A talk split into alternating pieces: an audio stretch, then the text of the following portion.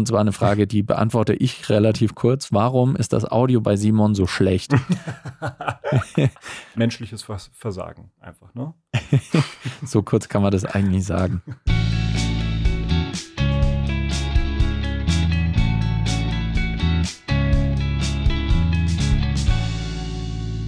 Gut, dann nehmen wir beide auf. Dann sind wir, glaube ich, so weit wie schon seit langer Zeit nicht mehr.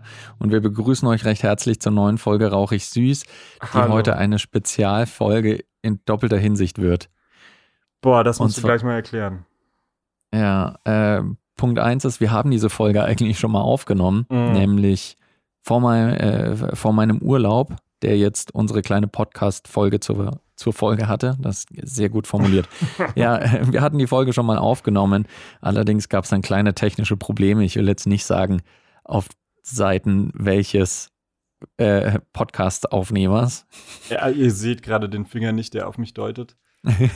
Aber das Geile ist, Dani sieht, dass ich gerade keinen Finger deute. Ach, es ist schön. Ich, ich kann eigentlich alles erzählen, was so ist und was nicht ist. Nee, aber ja, es lag an mir. Ähm, ich weiß auch nicht, was passiert ist. Ähm, ihr kennt ja mein technisches Know-how. Erstmal, eine, wie, wie lange, wie viele Folgen habe ich in die falsche Richtung, in die falsche Seite meines Mikros reingeatmet und gespuckt und geschrien und es kam kein Ton rein und raus. Ja, und jetzt ist es so passiert. Ich weiß nicht, ich war wahrscheinlich ich sag mal so, ich glaube, der, äh, der, der Fehler war menschlich und nicht irgendwie durch die Maschine.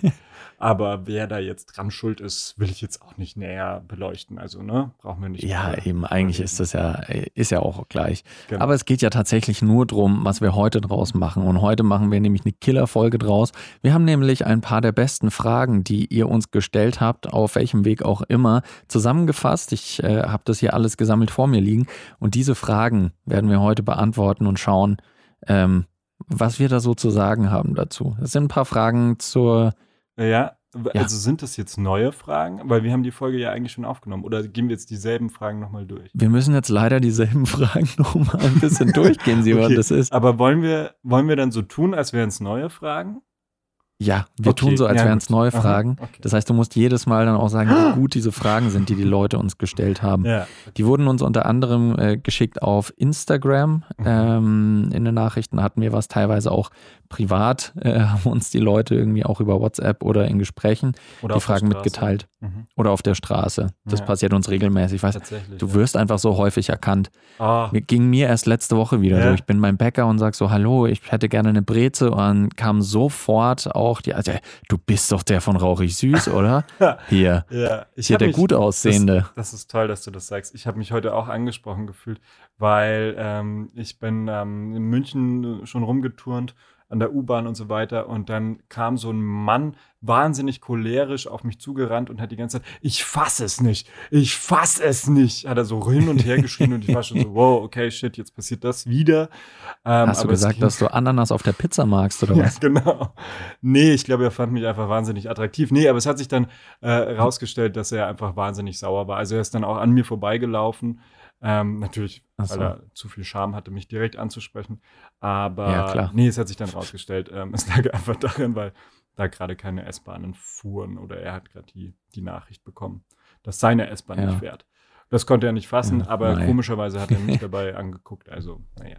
Also dann auch nicht beim Vorbeilaufen, aber davor. War eigentlich an dich gerichtet. Ja. Gut, aber um den optimalen Einstieg in unsere kleine Frage-Antwort-Folge zu finden, mhm. fange ich an mit einer Frage von, äh, ich glaube, Marius hat die gestellt. Simon, mhm. wie geht's dir? Ah, geil. Ich, ähm, die ist komplett neu, diese Frage.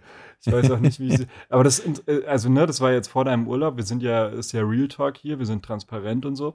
Äh, und das ist ja auch schon jetzt, wie lange her? Zwei, drei Wochen. Ich kann ja, mich ja. an die Frage jetzt noch erinnern, aber ich glaube an die weiteren nicht. Also ich werde dann wahrscheinlich gar nicht so tun müssen, weil ähm, ja. aber an die Frage erinnere ich mich, aber ich kann mich nicht mehr daran erinnern, was ich geantwortet habe. Es ist ja jetzt auch schon wieder drei Wochen her. Also, wie geht's mir? Gut. Und wie geht's okay. dir so?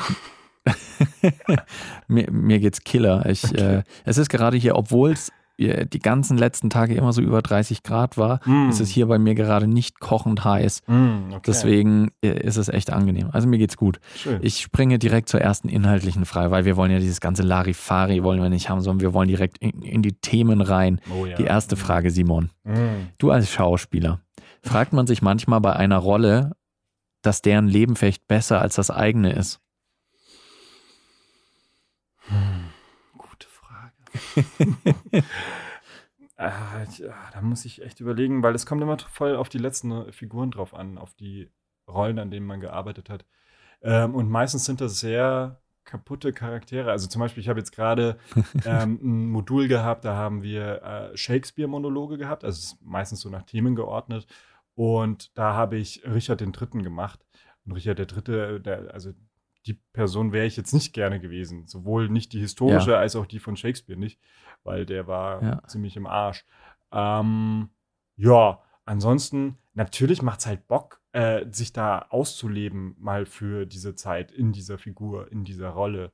Also natürlich macht Richard der Dritte Spaß oder auch so jemand wie Jago oder so, weil das ganz, ne, diese, diese andere Seite oder auch eine Seite, die, ja. glaube ich, jeder in sich hat, dass man die mal kurz rauslassen äh, darf, ist natürlich total geil. Aber nee, ich ja. möchte nicht jemand anders sein oder so. Ja.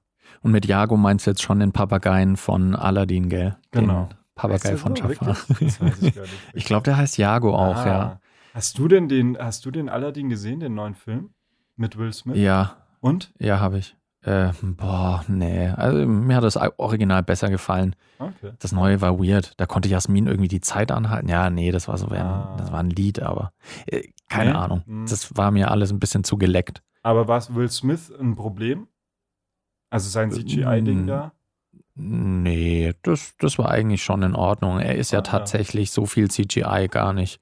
Also er rennt häufig nur als er rum. Also ah, begründet okay. dadurch, dass er als Genie dann halt nicht, um nicht erkannt zu werden, läuft er in Menschenform rum und dann siehst du ihn halt quasi einfach als, äh, als Menschen rumlaufen mhm. und dann ist es gar nicht so, Okay, aber ich lenke schon wieder von den Fragen ab, ne? Also, dann stell, äh, äh, stell dir doch mal eine Frage oder sind, ja? Äh, ich ich stelle uns eine Frage okay. und ich, äh, ich fange auch an, sie zu beantworten, einfach nur, ähm, um es dir leichter zu machen. Und zwar, welches Themengebiet uns in unseren Berufsfeldern besonders schwer fällt? Also, ob es äh, irgendwas an unserem Job gibt, einen Teil, den wir besonders schwer finden. Mhm. Und da gibt es bei mir eigentlich zwei Felder als Mediengestalter. Punkt eins ist, es gibt so die klassische Aufspaltung in ähm, Kamera, Ton und Licht. Mhm. Und während ich Kamera und Ton eigentlich ganz gerne mache, ist Licht für mich so ein notwendiges Übel weil ich da, keine Ahnung, das macht mir nicht so viel Freude. Es ist super wichtig, damit ein Bild schön aussieht, dass man mhm. sich mit Licht viel auseinandersetzt. Das denkt man oft gar nicht. Und beim Film sieht's, wenn du eine Szene siehst, denkst du halt, okay, die sind da halt in dem Raum und da ist dieses Licht. Und wenn mhm. du dann mal hinter die Kulissen schaust, dann weißt du einfach, dass da halt gerade, weiß nicht, 23 unterschiedliche äh, Lampen irgendwo hängen, die so aussehen lassen, als wäre das jetzt natürlich beleuchtet. Mm, ja. Weil du ja immer Kontrolle brauchst über das Licht, damit du halt maximal gutes Ergebnis erzielst. Und das ist was, was ich, ja, ich kann die Basics, aber äh, so richtig hart in die Tiefe, das ist mir zu viel. Und das andere Themengebiet, wenn man so will, ist, mit Endkunden zu arbeiten. Es ist manchmal ja. halt einfach, du, du, du kriegst einen Auftrag für, keine Ahnung, machen Image-Clip über unsere Firma. Dann hast du, hast du eine Idee und dann äh, stellst du dir halt vor und sagst, okay, wir machen das so und so, drei Minuten Video, ich zeige das, ich zeige das, hier ist ein Interview-Schnipsel, da sieht man so ein paar Beauty-Shots, da, da, da, Und wenn dann die Vorstellungen von den Endkunden teilweise kommen. Mhm. Es, und am schlimmsten, wenn dann Korrekturvorschläge kommen und du weißt, das, was ihr gerade wollt, ist eigentlich Bullshit. Das wird den Film einfach nur schlechter machen. Hm. Aber am Ende musst du es natürlich machen, weil Kunde ist König und äh, du kannst zwar so viel dagegen anargumentieren und nein, das macht man so nicht und dann funktioniert die Erzählung nicht so oder sonstiges. Aber wenn die sagen, nee, ich will da jetzt aber noch einen Shot von meinem Hundbrenner haben, ja, wie ja. der frisst. Ja, okay, gut, dann äh, bring Toto her, dann wird es halt gemacht. Das ist also halt das sind so nervig, die, ja. das sind die zwei Bereiche, die für mich irgendwie am schwersten sind. Ja, klar, weil du da nie frei sein kannst, ne? Klar, du kriegst ja einen Auftrag und dann musst du da dich irgendwo in dem Rahmen auch dran halten. Logisch, ja. Ja, klar. Ähm, ich habe gerade drüber nachgedacht. Das ist bei Schauspiel wirklich nicht so einfach zu sagen, weil das ganz, ganz oft ganz, ganz unterschiedlich ist. Also je nachdem, mit wem man da gerade zusammenarbeitet und so weiter und so fort. Und ich bin ja jetzt auch nur in der Ausbildung, also bin auch noch nicht im Betrieb. Ähm, aber was ich schon merke, jetzt schon merke, aber das war auch schon vorher in dem Studium davor so, das hat mich immer genervt, ähm, ist dieses Vitamin B Getue. Also wenn du dann hm. merkst, okay, ich muss jetzt auf so eine Veranstaltung gehen, um meinen ganzen Förderern zu danken. Okay, das ist noch in Ordnung irgendwie, aber ich mag es mhm. ehrlich gesagt nicht. Ähm, und da dann äh, noch irgendwie weiter, ah, okay, ich könnte jetzt mit der, also weißt du, wenn du so fast schon taktisch im Alltag umgehen musst, ähm, ja. weil, okay, du könntest jetzt mit dieser Person ein bisschen dich anfreunden, weil du weißt, sie studiert Regie und sie macht jetzt das nächste Projekt und ah. mal gucken mit ah. wem. Natürlich macht man das eher mit Leuten, die man kennt, also hm ja, ja. und so weiter und so fort. Und da finde ich dann immer so ein, also da ziehe ich mich raus. Ich glaube, ganz viele machen das ja. ganz gerne auch und gut auch, muss ich also erfolgreich, ist auch ein Erfolgsrezept. Und natürlich verstehe ich auch, dass man gerne mit Leuten zusammenarbeiten möchte, die, möchte, die man kennt. Ähm, das finde ich auch total gut, aber ich finde es schöner für mich, habe ich bemerkt, wenn sich halt ergibt. Mhm. Und äh, wenn ich jemanden wirklich mag und nicht mit dem Hintergedanken zu jemandem hinkomme, ich fange jetzt mit dir ein Gespräch an, weil vielleicht ergibt sich dann dadurch irgendwie was auch ja. äh, arbeitstechnisch. Also darauf habe ich keinen Bock. Und ja, da muss aber jeder so seine Einstellung zu finden. Aber das ist wahrscheinlich in ja. jedem Job mhm. irgendwie so, oder? Also du hast ja immer eine zwischenmenschliche ja. Komponente. Ne? Voll. Ich kann das voll nachvollziehen, weil das äh, sowas ähnliches kenne ich auch bei mir und zwar was für dich so dieses, dieses soziale Connecten anfähigt ist, ist es auch für Mediengestalter oft mit Social Media oder Aha. Ja, mhm. doch, also weil das ist ein Aspekt, wenn du zum Beispiel äh, ähm, irgendwie eine eigene kleine Produktionsfirma aufmachen willst, mhm. dann musst du ja die Leute irgendwie auf dich aufmerksam machen und häufig passiert es dann halt über Facebook, Instagram, Twitter und so weiter. Und für manche gehört das halt einfach zum Geschäft dazu, dass du halt dann auch mindestens diese drei sozialen äh, Social-Media-Kanäle, dass du die bespielst. Und ich finde es teilweise richtig anstrengend. Bei manchen Projekten oder ähnlichem macht es mir voll Spaß. So ist es tatsächlich auch bei unserem Rauchig Süß Instagram-Channel so. Gut, mir macht es Spaß, wenn wir da immer unsere Teaser haben oder mal ein, weiß nicht, ein Foto davon, wie wir halt gerade was aufnehmen oder so. Das finde ich echt cool. Das macht auch Spaß, weil es so nebenbei ist und äh, gibt einen gewissen Mehrwert auch halt für die Leute, die es konsumieren. Mhm. Aber äh, ich habe da für meinen YouTube-Channel zum Beispiel, da habe ich nicht so viel Bock drauf, weil dann ist es so, ach fuck, jetzt muss ich irgendwie einen Post machen zu meinem letzten Video, damit die Leute da vielleicht irgendwie rübergeholt werden und so weiter. Und ich finde es ab einem gewissen Punkt mühselig. Mhm. Äh, hast du da was mitgekriegt oder wie, wie ist das bei, äh, bei dir oder vielleicht auch bei Kolleginnen und Kollegen? Ähm, ist da Social Media auch schon ein wichtiges Ding?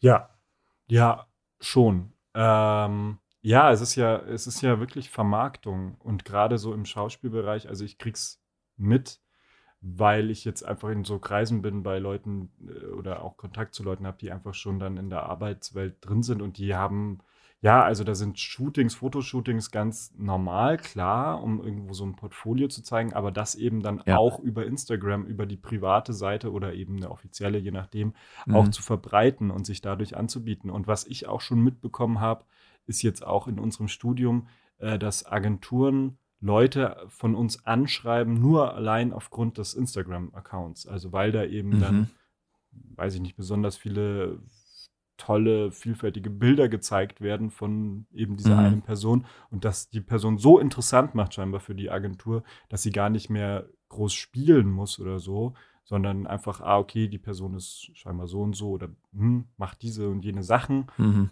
Also wollen wir die unter, unter Vertrag nehmen.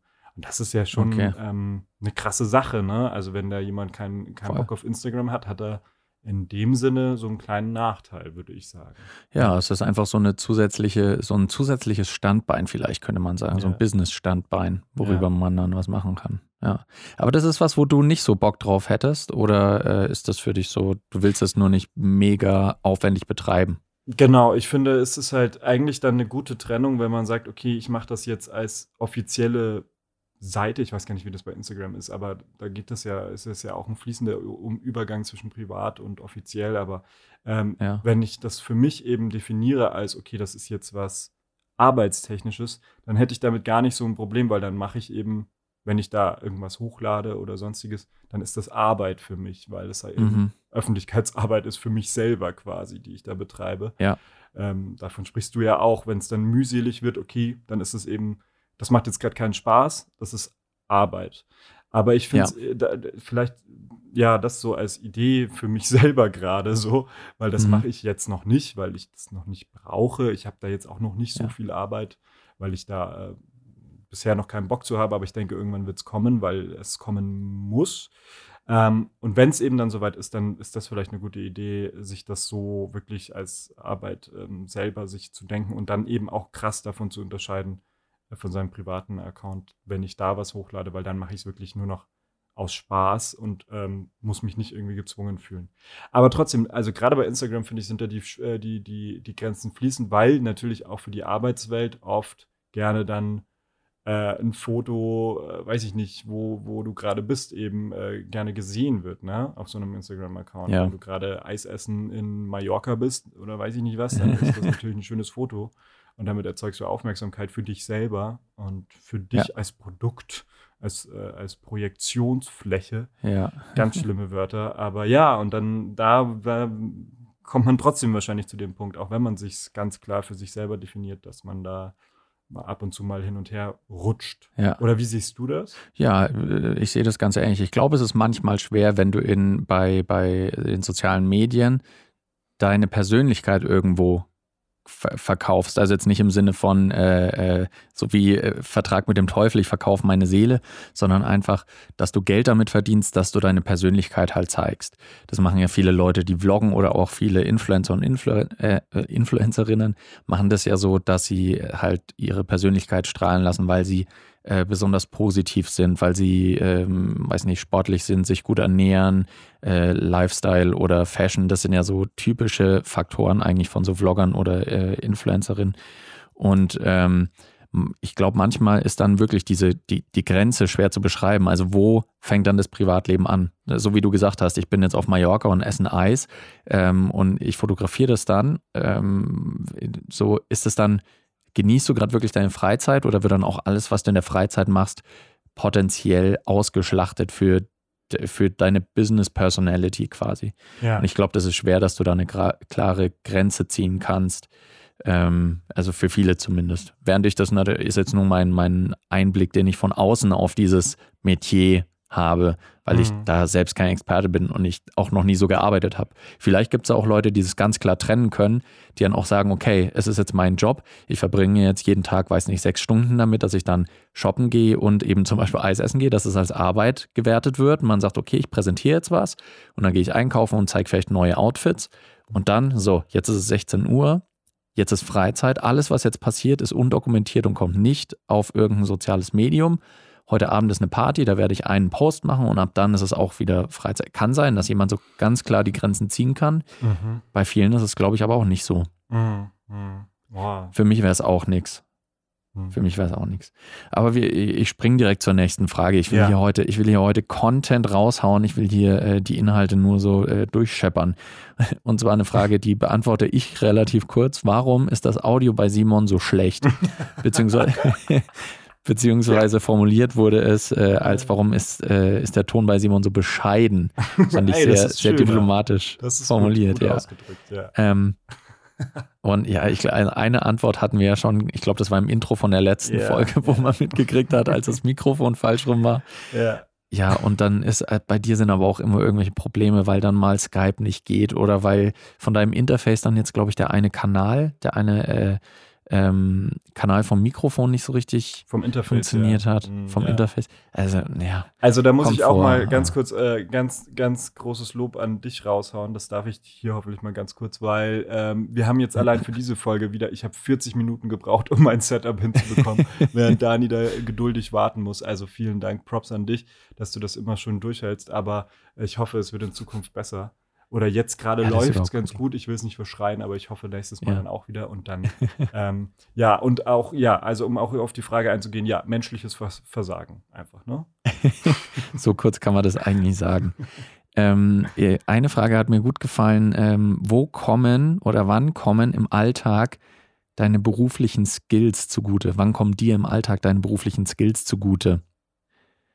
Das, äh, das ist quasi eine Frage an uns beide. Mhm. Du schaust gerade auch wieder, als würdest du ein bisschen nachdenken, deswegen mhm, äh, fange ich wieder mal an. Mhm. Und zwar mit ähm, das eine, de, wo ich mir so halb schwer tue, ist sozusagen, ähm, wenn man sehr viel kreativ arbeitet. Also wenn man, äh, natürlich ist Mediengestaltung auch ein Handwerk, aber viele Sachen sind halt auch kreative Ideen umzusetzen oder langweilige Sachen auch irgendwie spannend darzustellen. Dafür braucht es manchmal eine gewisse Kreativität und sowas kann einem natürlich im Alltag schon mal aushelfen. Das ist, das ist, glaube ich, das eine. Abgesehen wirklich von so handwerklichen Sachen wie ähm, wenn Freunde von mir mal Bewerbungsfotos brauchen, ja, dann mache ich ja. die halt für die. Oder wenn jemand sagt, äh, hey, wir, ich will für so ein Tierheim Spendenaufruf machen äh, und das Video braucht noch irgendeine Vertonung, kannst du das machen? Dann macht man das halt. Ja, ich weiß auch jetzt schon, also ich werde niemals heiraten, aber falls es so sein sollte, dann wirst du mein Hochzeitsfotograf sein. Oh ja. Das ist dann nicht, also ja, natürlich. Ähm, du darfst dann auch ab und zu dich, also du darfst dich auch betrinken dann am Abend, aber vielleicht davor so ein, zwei Fotos machen, das wäre schon cool. Ja, aber das ist ja eher sogar ein Vorteil, den andere an dir haben, ne? Ich bin da auch öfter am ja. überlegen, warum ich noch keinen Kfz-Mechaniker oder Mechanikerin kennengelernt habe. Ähm, also jetzt gerade aktuell habe ich kein Auto, jetzt ist es okay, aber irgendwann möchte ich gerne ein Auto und dann wäre das schon sehr, sehr cool, da jemanden zu kennen. Na, ja. Ja, ja das ähm, stimmt. Ja, aber es ist auch so was Banales, wie wenn du dein äh, für Bewerbungen, also als ich mich damals für meinen Job beworben habe, dann konnte ich halt ein Foto von mir selbst schießen, irgendwie für mhm. meine Bewerbung und konnte auch meinen Lebenslauf und so weiter ganz schick designen, dass es halt äh, sehr sauber aussieht und auch individuell aussieht. Ja. Ähm, und das sticht dann halt nochmal ein bisschen mehr hervor als bei Leuten, die das vielleicht nicht so machen oder nicht so können. Ja, ja klar. Das stimmt. Da kannst du dir, hast du halt Fähigkeiten erlernt, um dir selbst zu helfen in so einer Situation, ne? Genau, genau. Das ist halt schon, schon, schon viel wert. Ja, also bei mir, ich habe jetzt so ein bisschen drüber nachgedacht, das ist auch wieder eine schwere Frage, weil das ist immer so, wann merke ich das denn selber in welchen Situationen? Weil es hat ja sehr viel mit uns als Person zu tun in unserem Studium. Ja. Ich glaube, insofern hat das total viel mit meinem Alltag zu tun und ich kann das gar nicht so konkret benennen. Ich habe einfach ganz viel, also es, es geht ganz viel in dem Studium um ähm, ja, sich selber bewusst werden über Wirkungen, die nach mhm. außen treten. Also, ne, ich kann, ich kann mich selber ja ganz anders fühlen, als ich dann tatsächlich wirke von außen. Und äh, mhm. aber über diese Beschreibungen von außen, ah, okay, ich wirke so und so, wenn ich so und so bin, kann ich natürlich ein bisschen auch äh, mich selber dabei be betrachten bzw. wahrnehmen und dann eben gucken, ja. ah, okay, ähm, obwohl ich es mich vielleicht ganz anders wahrnehme, verstehe ich, wenn ich so und so bin, dass ich dann so und so wirke. Ne? Also es kommen okay, so Zusammenhänge ja, ja. zusammen. Und das äh, kann ich jetzt nicht wirklich konkret sagen, aber ähm, ja. das ist schon, ist schon gut und wichtig, dass man sich selber da kennenlernt in, in so einer Form. Mhm. Und würdest du sagen, dass das, dass das einem auch, das ist ja Teil des Schauspiels, dass es einem zum Beispiel beibringt, wenn du sehr unsicher bist, vielleicht in einer Situation, dass du weißt, okay, ich bin jetzt unsicher, aber was muss ich machen, damit ich nach außen hin Selbstbewusstsein ausstrahle? Mhm. Dass du dann, äh, oder hilft es dir dann, würdest du sagen, dass es dir eher hilft, nach außen hin was auszustrahlen, was du möchtest, quasi? Oder eher, dass es dir, ähm, dass du weißt, wie kannst du jetzt dein Inneres eigentlich eher abwenden, dass du selbstsicherer bist? Also was kann ich jetzt machen, damit ich mich selbstsicherer fühle? Also geht es eher darum, dass du dein, dein Inneres quasi yeah. steuern lernst ein bisschen oder das, was du nach außen wendest, nach außen zeigst? Mm, nach, äh, was nach außen wenden? Also quasi, dass ich äh, nicht mein Inneres steuere, sondern dass ich dann nur von außen arbeite, meinst du? Habe ich das richtig verstanden? Genau. Also äh, Situationen, wir stellen uns vor, du musst in, äh, du würdest im Büro arbeiten und du musst eine wichtige große Präsentation halten. So, und du ja. bist sau nervös und ein bisschen unsicher, vielleicht bist du nicht perfekt vorbereitet. So. Ja. Und jetzt ist der Punkt, wo deine Skills einsetzen. Helfen die dann, dass du nach außen hin einfach nur so tun kannst, als wärst du selbstsicher, weil du gelernt hast, zum Beispiel, okay, ich muss jetzt einfach so stehen, so meine Stimme kontrollieren damit ich nach außen hin selbstsicher wirke? Oder ist es dann was, dass du sagst, okay, ich bin jetzt gerade unsicher und nervös, ich mache mir jetzt nur Folgendes bewusst und äh, ich arbeite jetzt von innen und sage, okay, damit ich mich selbst ein bisschen selbstsicherer fühle und dann mache ich diese blöden Tricks wie, ich stelle mir alle in Unterwäsche vor oder sowas. Fand ich schon immer einen bescheuerten Trick, das macht doch keine Sau. Ja, vor allem will ich mir den vorstellen, ne? ist auch die Frage. Ja. Also es hilft so meistens. Ein dicker, alter, haariger Mann. Ähm, eine Mischung aus beiden, würde ich sagen. Aber das ist auch wieder so eine Sache, das lernen wir jetzt nicht direkt im Studium, ne, sondern das ist dann was Individuelles, da geht jeder anders mit um. Also gerade was Aufregung angeht oder Nervosität, das hört halt irgendwann auf, äh, nicht komplett natürlich, ich glaube, das ist auch ein schlechtes Zeichen, es wird nie komplett aufhören, aber es hört auf ja. ähm, zu blockieren oder äh, Blockade zu sein. Manchmal auch nicht, vielleicht kommt es dann auch mal wieder und ist zu viel und so weiter. Aber generell einfach dadurch, dass du es halt öfter machst, also dadurch, dass du ständig in so eine Situation kommst, wo, äh, wo du irgendwas präsentierst oder eben äh, einen Monolog zeigst oder sonstiges, gewöhnst du dich einfach an diese Situation, dass da Leute dir zugucken und teilweise beim Scheitern zugucken und du denkst dir so, ja, ist halt jetzt blöd gelaufen, aber heute ist mhm. heute und morgen ist morgen. Also es ist dann irgendwann so eine, so eine Haltung, die ich jetzt zum Beispiel bekommen habe. Ähm, ja. Und ja, schon ein bisschen. Aber ich, äh, natürlich einerseits diese Eigenwahrnehmung wird gesteigert, meiner Meinung nach im Studium. Also ich werde mir bewusster, ja. ah, okay, ich bin gerade nervös, hm, vielleicht mache ich heute morgen, also ne, vielleicht bin ich schon beim Aufstehen nervös, weil heute ist irgendeine wichtige Vorstellung oder so. Ähm, vielleicht mhm. mache ich nochmal Sport oder so. Aber das ist dann, also ne, das, das muss dann jeder selber für sich individuell entscheiden. Und ja. das lernen wir jetzt nicht so im Studium, sondern das ähm, ist vielleicht einfach ein Effekt daraus. Aber trotzdem auch natürlich, ähm, hey, wenn ich so und so dastehe, dann könnte es so und so wirken. Also kann ich auch von außen, das ist dann für mich eher Handwerk.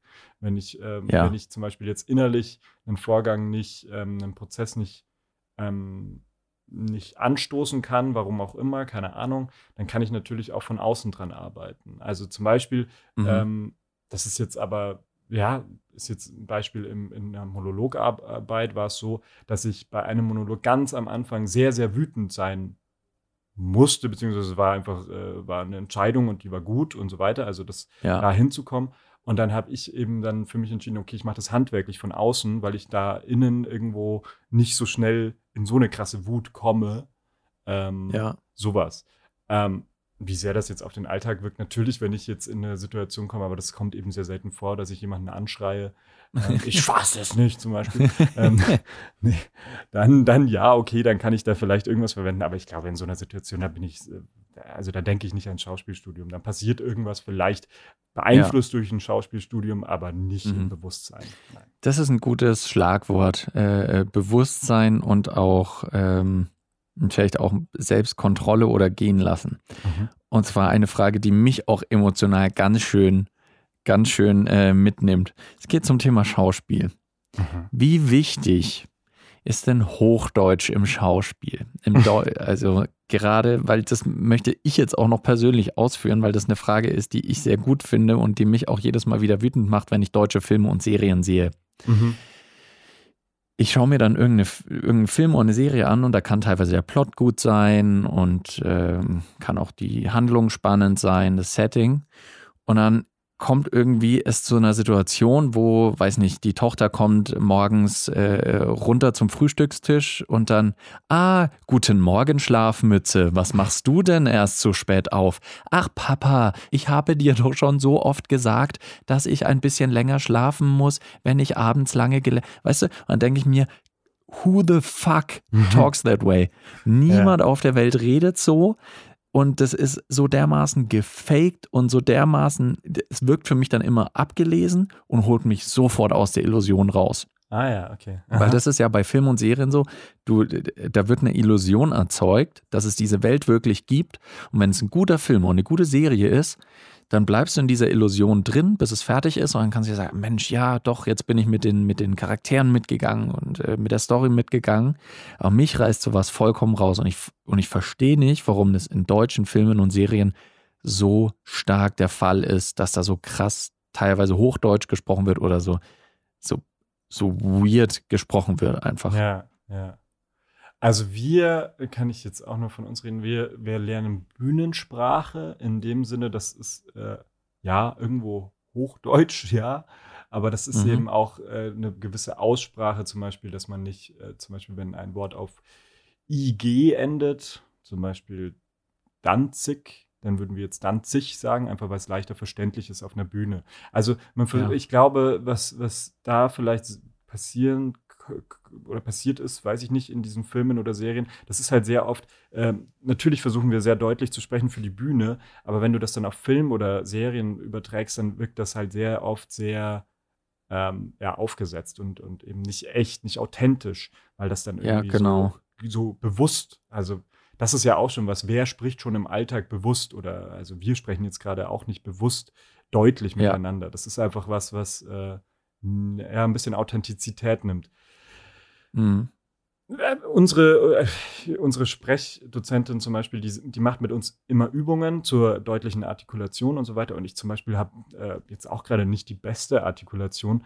Ähm, und äh, die macht mit uns Übungen und, und Vorbereitungen und so weiter. Aber wenn wir dann wirklich ähm, irgendeine Präsentation haben, weiß ich nicht, irgendwas, ähm, einen Monolog oder so, dann sagt sie immer auf keinen Fall dann währenddessen daran denken, weil das nimmt dich ja völlig ja. raus. Das ist ja auch völlig ja. Äh, absurd, weil äh, Richard III. denkt nicht, dass er jetzt deutlich sprechen muss, ja. sondern der ist gerade ganz woanders und so. Also das ist dann, äh, finde ich, auch ein bisschen schwierig. Schöner ist es halt wirklich, wenn äh, eine deutliche Aussprache ins Unterbewusstsein mehr oder weniger oder halt so ein Automatismus wird, eine, eine Angewohnheit. Mhm und du dann gar nicht mehr drüber nachdenken musst, weil dann meistens ist es dann auch authentisch und du wirst trotzdem deutlich verstanden. Ähm, mhm. Ich kenne das aber auch, ich weiß, was du meinst. Wenn ich jetzt nicht komplett in die, in die falsche Kiste greife, heißt es auch so ähm, Schwalllaut. Also Schwalllaute sind zum Beispiel äh, Morgen. Also keiner sagt Morgen, sondern Morgen. Also Schwall im Sinne ja. von, es wird ein bisschen verschluckt, dieses EN zum Beispiel als Endung, ne? ja. wird ein bisschen drüber gegangen. Da kannst du komplett ja. drüber gehen, zum Beispiel im, im bayerischen Dialekt ist es oft so, so morgen oder so, da hast du überhaupt nichts mehr. Aber normal ist es jetzt im Alltag diese Sprache, dass es so ein bisschen verschliffen ist, mhm. also dass du schon noch so ein, so ein hast, so ein, so ein Schwalllaut eben. Äh. Aber wenn das dann zu überdeutlich wird, mh, hm, dann ja, kommt immer auch auf die Person drauf an. Zum Beispiel, ich kenne auch äh, jemanden, der jetzt mit mir studiert, die kommt äh, aus dem, also die ist nicht gebürtige, keine Muttersprachlerin im, im Deutschen, hat dann Deutsch gelernt und die spricht sehr, sehr korrekt Deutsch. Und ja. bei ihr ist es äh, sehr, ähm, sehr, also sie spricht sehr, sehr deutlich und sehr gut und auch äh, diese Schwallleute sehr, also überkorrekt, aber trotzdem ist es ja. authentisch, weil, weil, ja, weil sie das irgendwie hinbekommt, dass es authentisch ist. Also ja, es kommt dann immer noch auf die Person drauf an. Ja, klar, auf jeden Fall. Mhm. Ja, mich macht das immer so fertig. Ich habe das nur mal mitgekriegt, dass scheinbar beim Tatort, also es gab angeblich mal einen Tatort, weiß ich nicht, ich schaue das nicht. Ja. Äh, es gab angeblich mal einen Tatort, bei dem dann auch relativ wenig so Hochdeutsch, sondern dass sie auch um der Authentizität willen etwas undeutlicher gesprochen haben, beziehungsweise halt natürlicher. Ich will nicht sagen undeutlicher, mhm. sondern natürlicher. Mhm. Und dass es dann äh, viele Beschwerden gehagelt hat, weil vor allem ältere Leute gesagt haben, das hat man gar nicht verstanden. Im Fernsehen, da wird immer noch deutlich geredet. Ja, und, ja, ja. und ich glaube, das ist tatsächlich auch so ein bisschen ein Generationending, dass äh, ältere Zuschauer und Zuschauerinnen oft noch eher so denken, im Fernsehen muss doch deutlich gesprochen werden, damit die Leute einen verstehen. Mhm. Und während ja. ich den Gedanken dahinter sehe, denke ich mir, um halt mich irgendwie da zu identifizieren mit den Leuten und auch ein bisschen mitfühlen zu können, brauche ich einfach die Authentizität und dass sie normal sprechen. Ja. Das Entschuldigung, ich hatte jetzt gerade so einen ja. kleinen Frosch im Hals. Äh, das finde ich total interessant. Da habe ich auch, das haben wir jetzt nicht im Studium gelernt, das ist jetzt nichts aus dem Studium, aber irgendein YouTube-Video zu Acting habe ich mir mal angeguckt und da meinte auch jemand, ähm, eigentlich ist es so eine simple Regel, aber je leiser du hm. sprichst, also je normaler du sprichst, je angemessener für das, was du sagst, desto leichter ist natürlich auch damit Authentizität zu erreichen. Klar, weil du sprichst ja so, wie du eben gerade sprechen musst. Wenn da jemand einen Meter vor dir sprichst, äh, steht, dann sprichst du so, wie wenn der halt einen Meter vor dir spricht, äh, steht. Mhm. Das Problem ist nur, wenn das eben dann noch ein Publikum gibt, was dir dabei zuschaut, weil dann musst du es irgendwie schaffen, und das ist eben das im Theater, dass ja. dich die alle hören, obwohl du ja. mit jemandem sprichst, der einen Meter vor dir steht. Und dann ist es natürlich, und das ist ja irgendwo auch Schauspiel, das dann trotzdem authentisch zu machen, obwohl mhm. du eben deutlicher oder nicht deutlicher, sondern den Raum mit mitdenkst und, und die, das Publikum ja mitnimmst irgendwo. Ja. Äh, das ist halt, also je, je lau äh, deswegen so, je lauter du sprechen musst, desto schwieriger ist es, authentisch zu sein. Ich mhm. weiß nicht, ob man das darauf so wirklich runterbrechen kann. Das war da in dem Video ja. so. Aber ich verstehe den Punkt, ja. den er da machen wollte. Voll. Ich glaube aber auch, dass das ein Unterschied ist zwischen Bühnenschauspiel und für die Kamera, weil du beim Bühnenschauspiel, also jeder, der im Theater sitzt, ist sich ja bewusst, dass das gerade nicht real ist, weil halt einfach diese, die Konstruktion eine andere ist. Weil du nicht reingeworfen wirst, wie, wie es bei einem Film ist. Klar, du schaust es gerade auf einem Fernseher, aber trotzdem soll es ja immer so dieser, äh, dieser schwebende Beobachter quasi sein und als wärst du in der Situation drin. Und beim Theater ist es ja eindeutig dieses Setting, du sitzt jetzt hier in einem bequemen Stuhl und vor dir ist da eine riesige Holzbühne aufgebaut und da laufen Leute drüber, die sich dann drüber unterhalten, wie jetzt gerade vor zwei Minuten einer abgestochen worden ist. Und du hast halt gesehen, mir ist klar, dass da gerade jetzt niemand auf der Bühne abgestochen worden ist. Mhm. Und durch dieses Setting, wo sich alle absolut klar darüber sind, dass das jetzt halt inszeniert ist, da wird sowas, glaube ich, auch eher verziehen. Und da ist mir auch klar, dass die Person, die dann auf der Bühne steht, vielleicht etwas deutlicher spricht oder etwas lauter oder wie du gesagt hast, den Raum füllender äh, spricht, als wenn das jetzt bei einer normalen Unterhaltung der Fall wäre. Voll, verstehe ich voll, was du meinst. Ähm, das heißt ja auch, glaube ich, Suspension of Disbelief, also ne, diese Spannung irgendwie mhm. von dem Zuschauer, dass er, dass er trotzdem reingesogen wird, obwohl er klar vom Setting her weiß, ähm, dass es ja. jetzt nicht echt ist. Und das ist, glaube ich, beim Film ein bisschen kleiner, weil es eben meistens mhm. jetzt bei einem realistischen, äh, zum Beispiel Hollywood-Film oder so, ist es vielleicht ein bisschen kleiner, weil da eben die Kamera dann sehr nah dran ist und so weiter. Und das ist ein bisschen ein realistischeres Acting ist vielleicht in dem Sinne, da hast du ja. recht. Und trotzdem äh, glaube ich, kann es total funktionieren. Also, obwohl dieses Suspension beim Theater vielleicht höher ist, kann es total passieren, dass du als Zuschauer voll drin bist und da wirklich was, was ja. echtes äh, für dich sich sehr echtes, reales äh, ja. ähm, da, da vollzieht auf der Bühne. Trotzdem, ich weiß, ja. ich verstehe den Punkt. Also, das ist natürlich beides sind konstru konstruierte Situationen, ähm, wenn ja. du einmal im Film das einschaust und einmal im Theater. Ja. Mhm. Total. Ja. Du hast mir eine Antwort gegeben, mit der ich mehr oder weniger zufrieden bin. Wir müssen mal die nächsten fünf bis zehn Jahre abwarten, ob yeah. sich da was tut in der deutschen Film- und Fernsehlandschaft, weil mich, mal, mich macht das fertig. Ich verstehe das voll und ich, äh, ich, ich freue mich jetzt total, weil also ich habe jetzt auch Ferien ähm, und dann als äh, allerersten Workshop, wir haben gerade so Workshop-Phase, das macht total Bock, äh, hatte gerade einen mhm. Method äh, Acting Workshop zwei Wochen lang und jetzt dann äh, einen Mediensprechen Workshop. Und da geht es um zum Beispiel Voice-Over-Sprechen ah. und Synchronisation. Und was ich da schon ja. von einem Sprechdozenten, Dozier ja, Dozenten äh, gehört habe, ist, dass, ähm, dass da oft als Anweisung kommt, gerade beim Synchronisieren, verschleif es mehr. Im Sinne von, eben ja. mach's alltäglicher. Also nicht so ja. überdeutlich reden, sondern guck, ne, da geht es ja auch um, was da gezeigt wird an Bildern, damit ja. es passt ja. von den Silben und so weiter. Aber verschleifen, also mehr, mehr Schwalllaute, mehr bisschen undeutlicher mhm. sprechen, so in die Richtung. Ja. Aber da bin ich noch überhaupt nicht drin. Also ich freue mich da sehr und danach kann ich ja dann erzählen, ob da, ob da irgendwas vorangeht im, im deutschen Fernsehen. Ansonsten machen wir da mal eine kleine, äh, wie heißt das? Fuck, mir fallen Wörter momentan so häufig nicht ein. Wo viele Leute dafür plädieren, dass etwas ist, Unterschriftensammlung, Petition, danke Daniel. Ah. Da machen wir eine Petition, dass das mal aus dem deutschen Fernsehen getilgt wird, diese scheiß hochdeutsche Sprache. Ganz so. ehrlich, wer redet so? Noch nicht mal in Hannover reden die Leute so. Die sagen da auch nicht, äh, die sagen auch nicht nicht zum Beispiel. Das ist auch so ein schwieriges Wort. Nicht? Es gibt fast niemanden in Deutschland, der nicht sagt, außer er ist wütend. Das glaube ich jetzt nicht. Oh, ja, Aber okay, ansonsten ist es ja, ja ich weiß glaube ich, glaube ich jetzt nicht. Nicht. Nett. Ich weiß nicht. Nett. Ja. Nett. Wurscht. Ich sag's, ich sag's auch nicht. Ich habe jetzt eine sehr coole Frage, die hat mir persönlich mit am besten gefallen, ähm, weil ich auf gute Ergebnisse hoffe, Simon. Jetzt musst du delivern.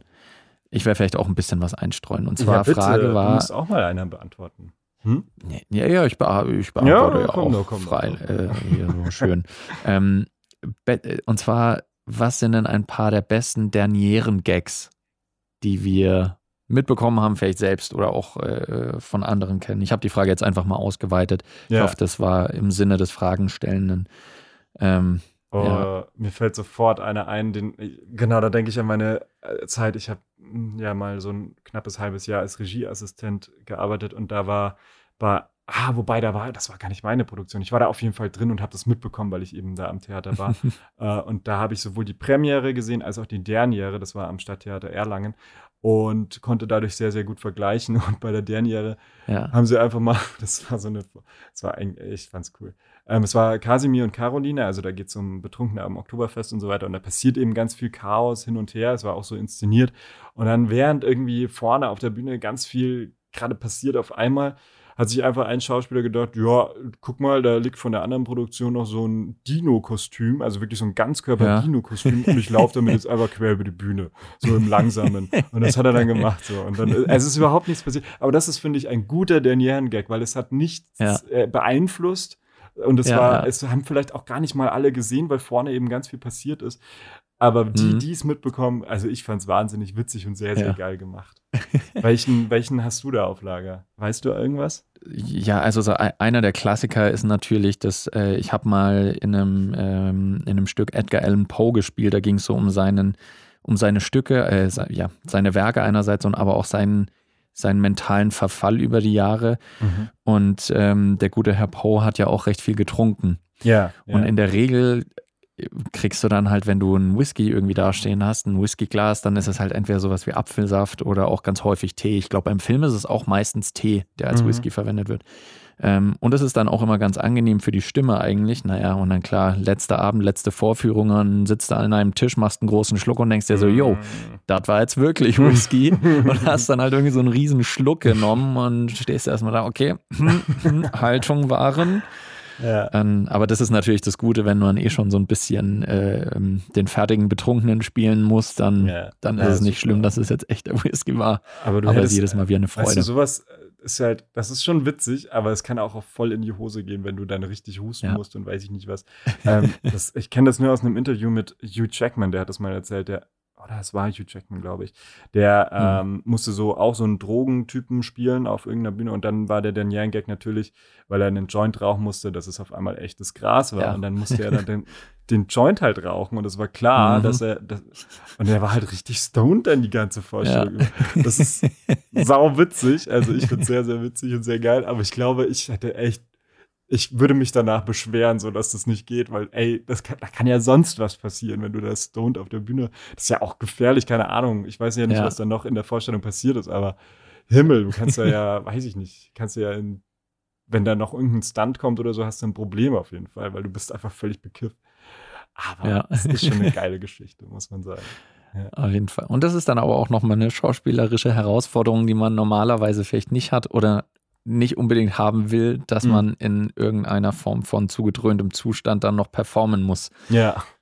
Also vielleicht oh. gibt es auch viele, die das, die das gerne machen und sich vorher ein bisschen einen ansüffeln, gibt es bestimmt auch. Aber äh, ist ja auch eine geile Sache, ne? Habe ich auch letztens so nachgedacht. Nicht im Sinne von, weil ich das machen will. Aber oh, ist eigentlich geil, so ein paar Pullen Bier reinknallen und dann, dann wird die naja, Vorstellung viel schöner. Ich, ich frage mich halt, wie das funktioniert, ne? Wie, wie werde ich denn da also, aber ich glaube, es passiert einfach, wenn du dann einmal zum Beispiel sehr, sehr aufgeregt bist vor einer, vor einer Aufführung und dann denkst, okay, jetzt trinke ich halt einen Schluck irgendwas, Alkohol, keine Ahnung.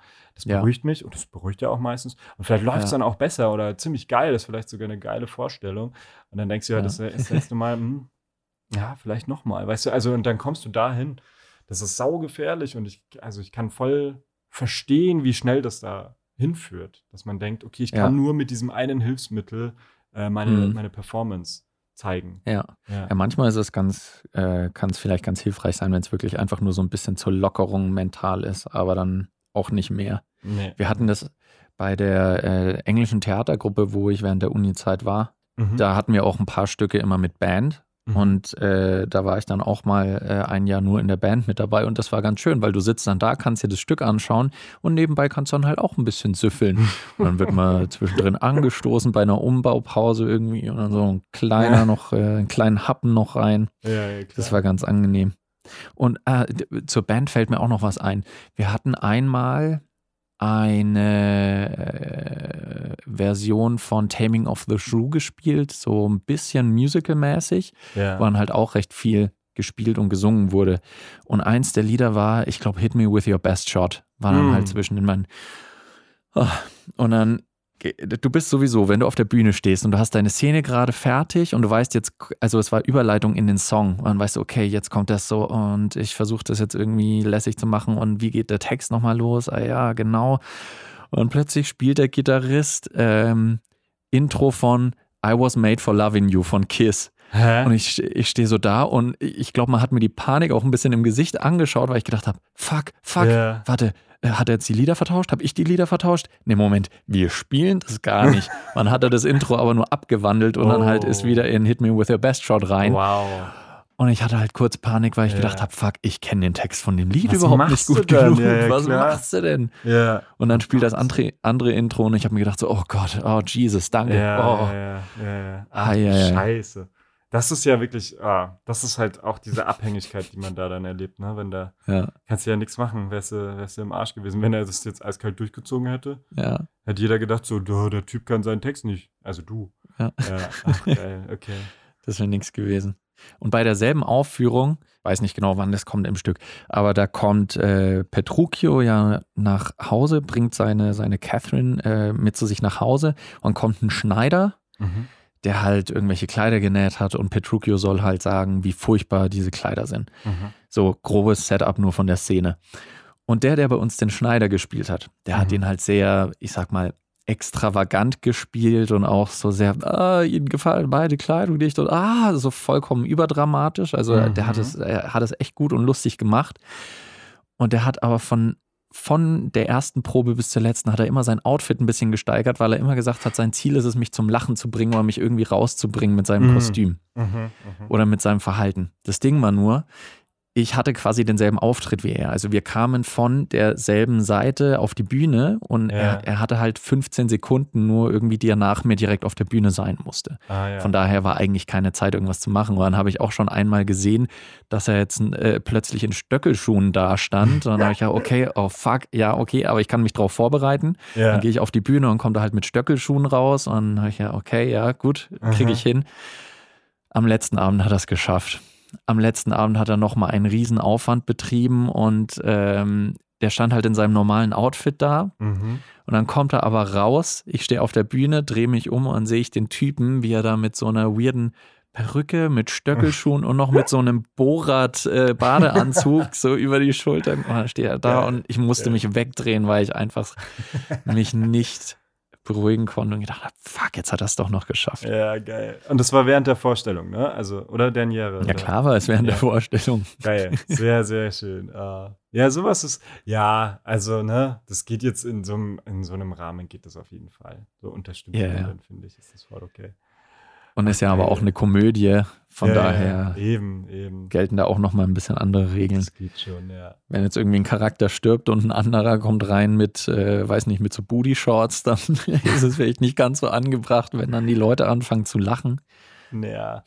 Ich, äh, ich, ich kam, mir kam das jetzt gerade, weil du eben über Hit Me With Your Best Shot und so weiter, äh, ähm, ich kam gerade auf Musical und ähm, ich habe jetzt Hamilton angeschaut. Oh, und das muss ich ja. ganz kurz. Hast du es auch schon gesehen? Ja, ja, ja. Ah, wir, wir müssen ganz kurz drüber reden. Sorry, also fragen gerne, aber das ist ja wow. Ich war wirklich, ja. also ich hatte hohe Erwartungen. Also nur ganz kurz zum Verständnis. Äh, Hamilton ist ein äh, Musical, was von Lynn Miranda, wie heißt er?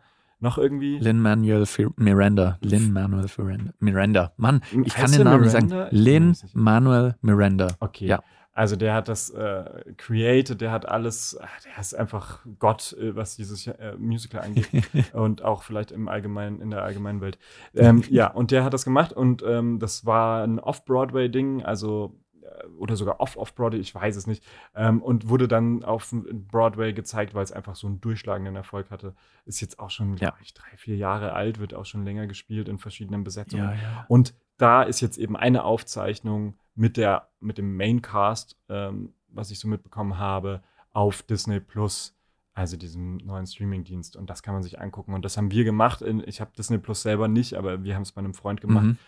Und ich habe immer von Hamilton gehört, dass es äh, eben ganz toll sein soll. Und ich habe die Songs schon gekannt, also zwei, drei, vier von denen. Und war so, ja, okay, mhm. ist echt cool, ist schön, aber also das kann jetzt gar nicht so geil sein, wie alle sagen. Und dann war es, es hat mich so umgehauen, wirklich. Also ja. es war von Anfang bis Ende.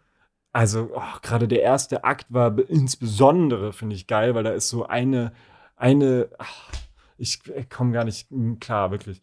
Der, äh, Im zweiten Akt, äh, alles, alles einfach. Es war toll.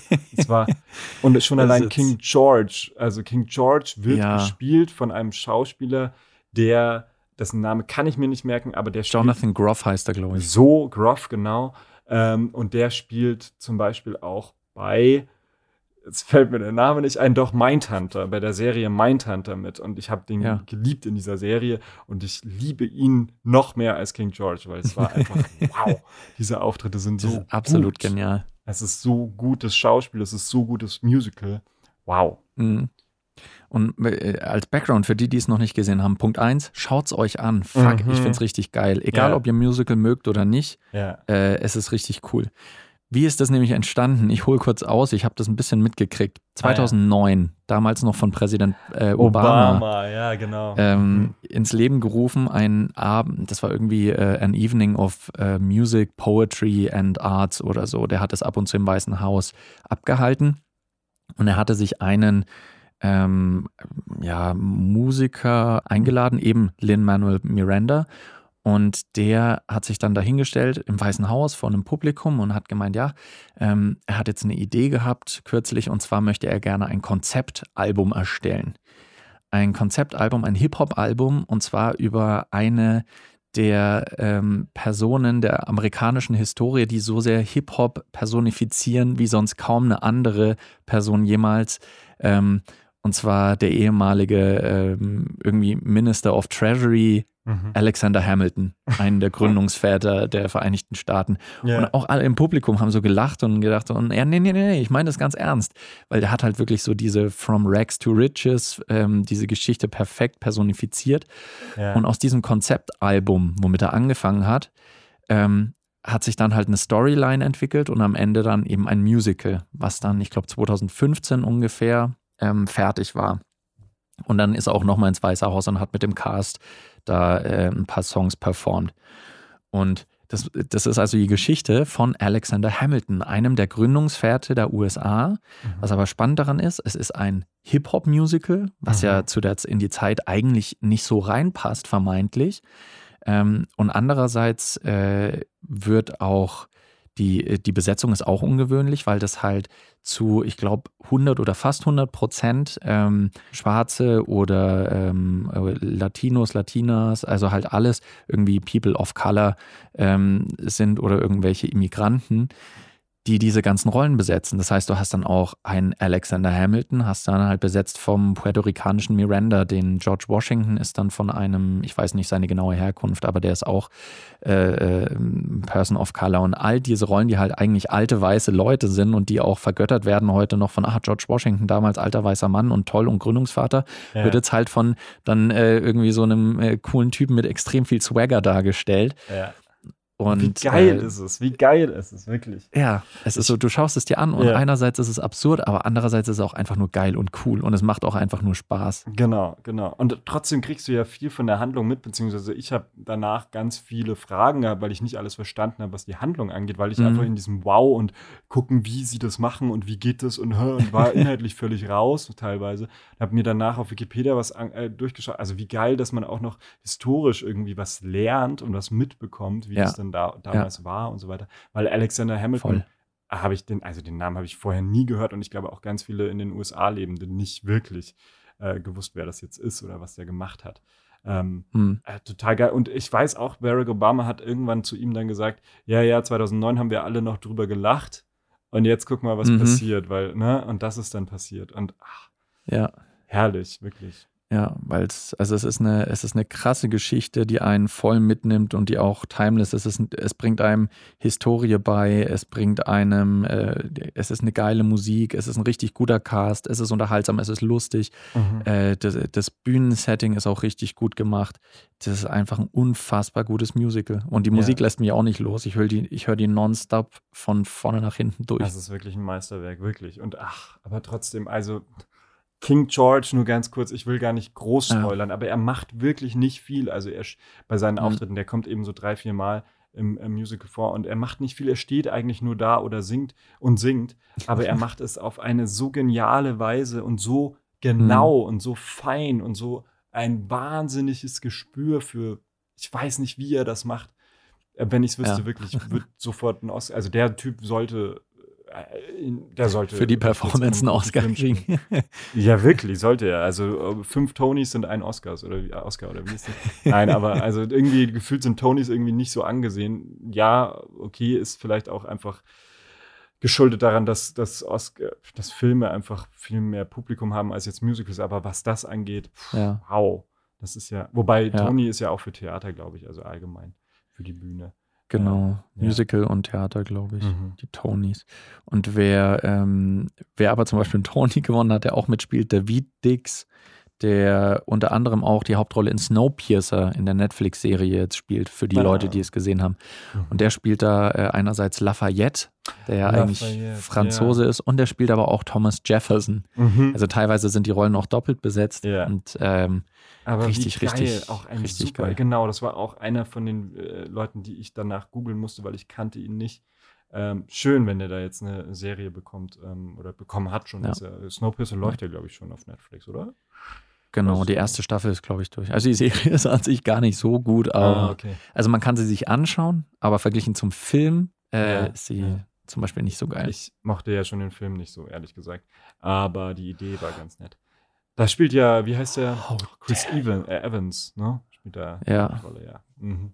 Nee, aber Lafayette, ja. genau. Und dann im zweiten oder im dritten Akt nach der Pause auf jeden Fall ist er dann auf einmal, ähm, jetzt wollte ich sagen, Brian. Brian Adams? Nee, Ryan Adams. Thomas Jefferson. Thomas, Thomas, Jefferson, einer von denen. Ja. Äh, und ähm, das ist auch der, der Sommer von 69, nee, auch nicht. Ähm, und Äh, ja, genau. Und, und, aber das war auch schon für, völlig verwirrend für mich. Ich habe es schon verstanden. Das wird auch gut erklärt in den Songs und so weiter. Aber man muss wirklich aufpassen. Ich habe damals da nicht aufgepasst. Ich musste es auch fünfmal noch anschauen, ja. das äh, Hamilton-Ding. Ja. Es ist, es ist, es ist genial. Und es, äh, ich, auch, auch, ich habe mir so überlegt, wie, wie, wie musst du, was für ein Mindset musst du haben, um, um das so machen zu können. Also du musst ja. Aber nicht nur Mindset, also was für ein Körper, die, die können tanzen alle. Die können singen wie ausgebildete, also ne, die sind ausgebildete Sängerinnen. Die, die müssen unglaubliche Erfahrung haben, um sich so auf diese Bühne stellen zu können, um dann nicht ähm, mhm. Die haben natürlich trotzdem Aufregung und so weiter, aber trotzdem, um diese Performance einfach so abliefern zu können. Klar, das war jetzt eine Aufnahme, ja. aber ich meine, die spielen das ja, weiß ich nicht, wie oft die Woche. Teilweise habe ich gehört, mhm. zweimal am Tag oder so.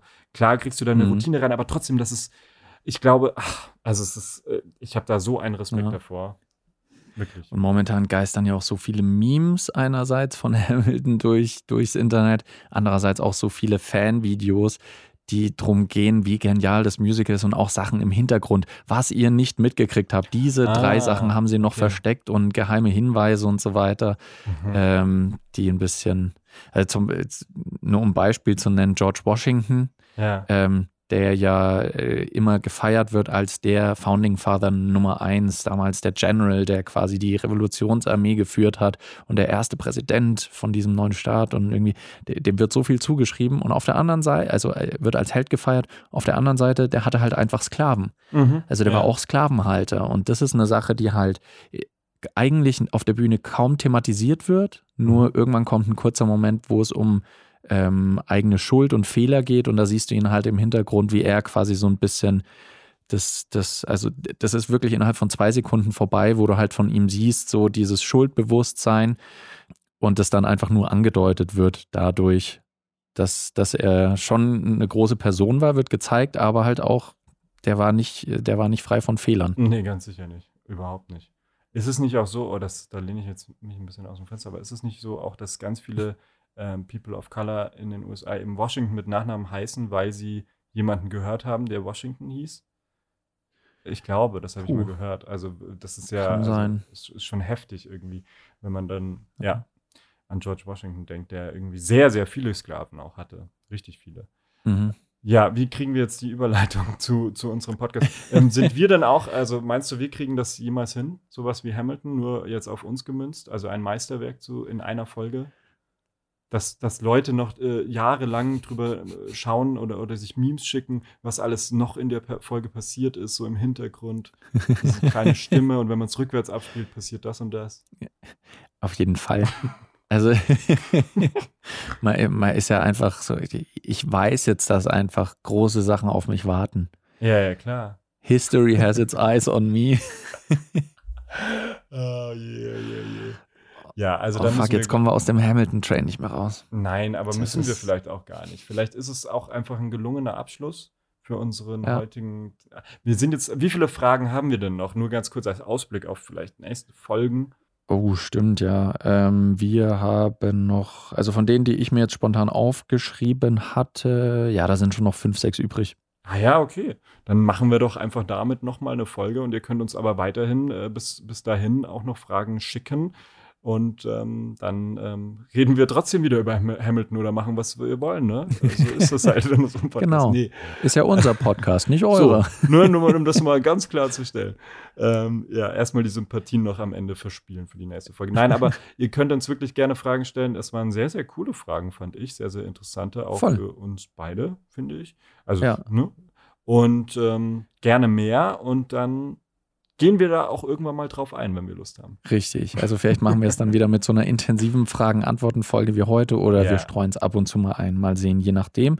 Fragen könnt ihr uns gerne schicken über Facebook, über Instagram oder auch per E-Mail an rauchig und süß at gmail.com. Süß mit UE und genau. zwei S. So. Das war eine wunderschöne Folge und weißt du, was ich jetzt gleich mache? Ich gucke mir Hamilton an. Ähm, und wenn es nur auf YouTube ist oder so. Aber ich muss jetzt irgendwas angucken von dem, weil ich habe richtig Bock drauf. Ja. Und ihr solltet das auch machen, jetzt sofort, nachdem ihr uns abonniert habt. Habt auf einen schönen. Äh, Dani, ich wünsche dir erstmal einen wunderschönen Tag. Ganz viel Hamilton ich in deinem Leben, auch. allgemein. Und euch auch, liebe Zuschauerinnen und Zuschauer. Tschüss.